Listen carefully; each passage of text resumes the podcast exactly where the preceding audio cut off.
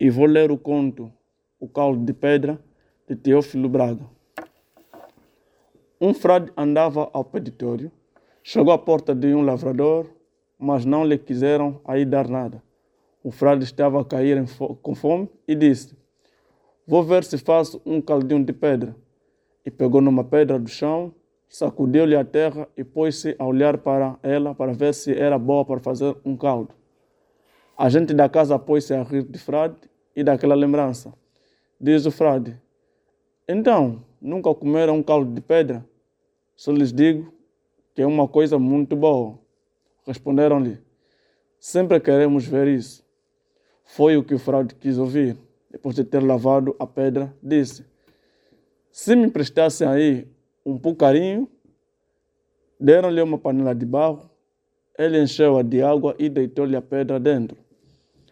Agora, se me deixassem estar a panelinha aí ao pé das brasas, deixaram.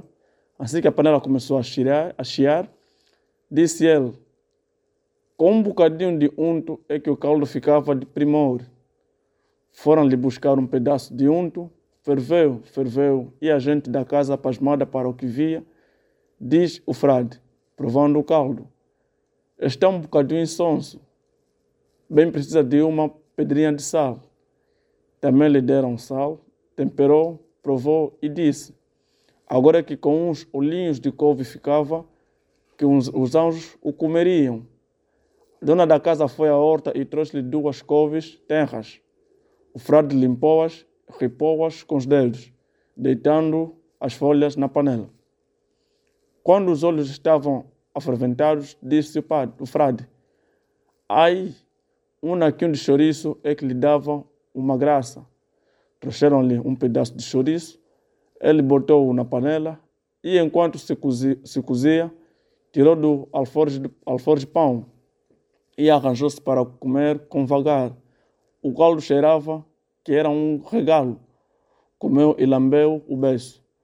Depois de despejar da panela, ficou a pedra no fundo. A gente da casa, que estava com os olhos nele, perguntou-lhe: Ó oh, senhor frade, então a pedra? Respondeu o frade: A pedra, lavo-a e levo-a comigo para outra vez.